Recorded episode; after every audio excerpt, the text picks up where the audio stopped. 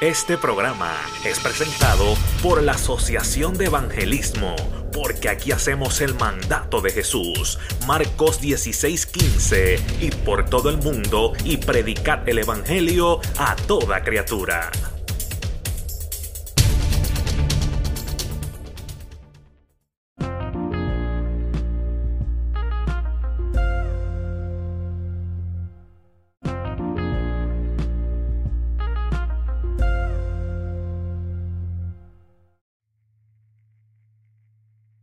Hosea chapter 3, verse 1. Then the Lord said to me, Go again, Hosea.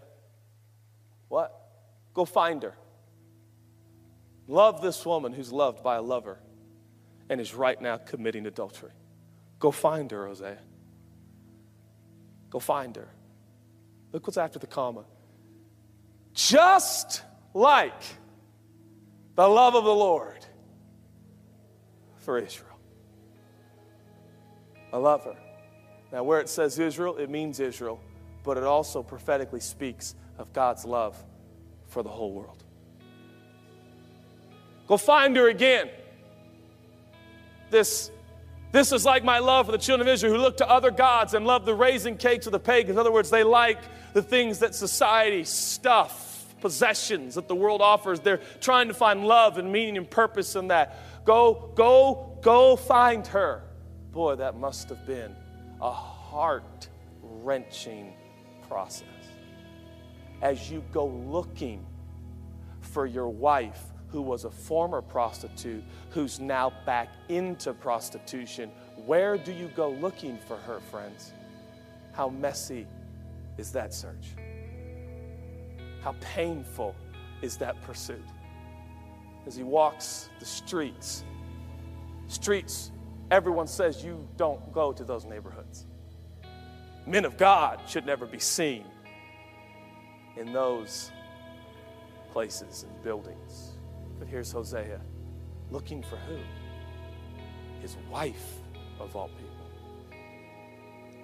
Going on in verse 2, he continues to write So I bought her. I bought her for myself for 15 shekels of silver and one and one half homers of barley. Wait, wait, wait, wait, wait. She's your wife, Hosea. She's already yours. What was the scene like as Gomer's back in the sex slave industry? What are the chances? Does Gomer find her on some pedestal somewhere, chained and shackled, naked, being sold to the highest bidder?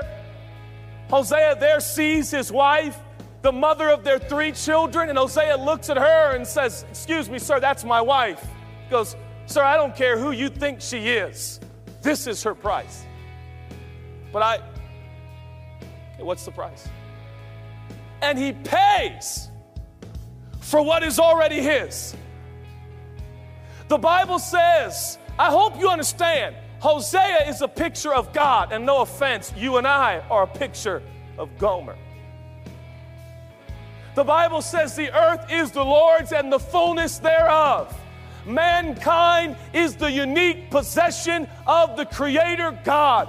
And yet, 2,000 years ago, he paid a dear price. He paid for what he already possessed. And he sent his son, who spilled his blood, to purchase back what he already owned. How much? Hosea gets the money. What was that exchange like when Hosea looked in the eyes of his wife?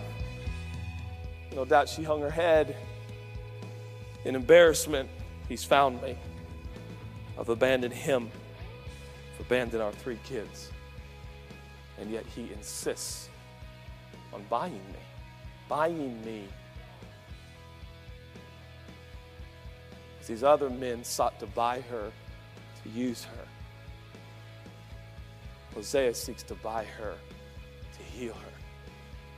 It says in verse 4 for the children of Israel shall abide. Now, now this is where Hosea shifts in and he starts speaking prophetically. This is, this is really no longer about him and Gomer. It's about something that is to come. It's about something bigger. Verse 5. afterward, afterward, there's going to come a season. He didn't know it would be 750 years, but it would. There'd be no king. It would be difficult. It would be unclear. It would be challenging. But then the children of Israel shall return and seek the Lord their God and David their king. And then notice what it says they shall fear the Lord. Now, Israel and Judah knew how, what it was to fear the Lord. And by fear, I mean terror. Under the old system of relating to God, there was terror. Terror because God, they were unable to keep His commands, the Ten Commandments, and there was judgment and there was wrath. But there will come a day, He prophesies. There will come a Messiah and he will finally satisfy and appease the wrath of God. And the fear of the Lord in those days will be in awe of his goodness in the latter days. the fear of the people will not be of terror, it will be the, in awe of his graciousness towards humanity. Hosea just bought Gomer, even though she was already his. This is the picture of the gospel. Salvation completes the work in spite of her sins, in spite of her doings, in spite of running away. And then he stands and says, And there will come a day, a King David will rise. And in those days, they will fear his goodness. These are the days that we live in. Our Hosea has come. Salvation has come. And he found you, and he found me, and he had to walk to the most despicable places. And he had to uh, uh, uh communicate and, and be around sinful, broken humanity. Don't you see? As Hosea searched for his wife, so Jesus came searching for the salvation of humanity. And by the way, when God found you, you were not so neat and nice and put together. You were in chains, and you were naked, and you were sinful, and so was I. And our gracious God said, How much? How much? The blood of your Son. For then and only then can they, humanity, avert the wrath and justice that is rightfully on their heads? Very well. Very well. I'll send my son.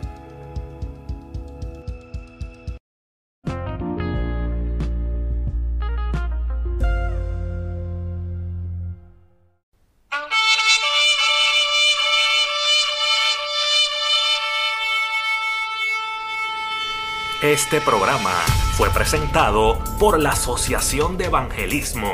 Hebreos 4:12. Ciertamente, la palabra de Dios es viva y poderosa y más cortante que cualquier espada de dos filos. Penetra hasta lo más profundo del alma y del espíritu, hasta la médula de los huesos y juzga los pensamientos y las intenciones del corazón